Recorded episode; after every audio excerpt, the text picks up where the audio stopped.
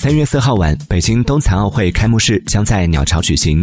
北京冬奥会开闭幕式充满了中国人的浪漫，让人惊艳。冬残奥会的开幕式又有哪些独特之处呢？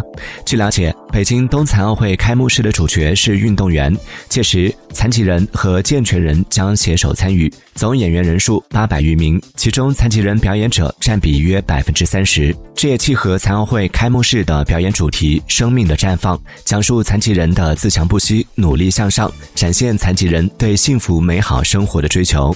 此外，冬残奥会吉祥物雪融融将有特别可爱的呈现。整体来看，残奥会八十分钟的开幕式中将有九大看点。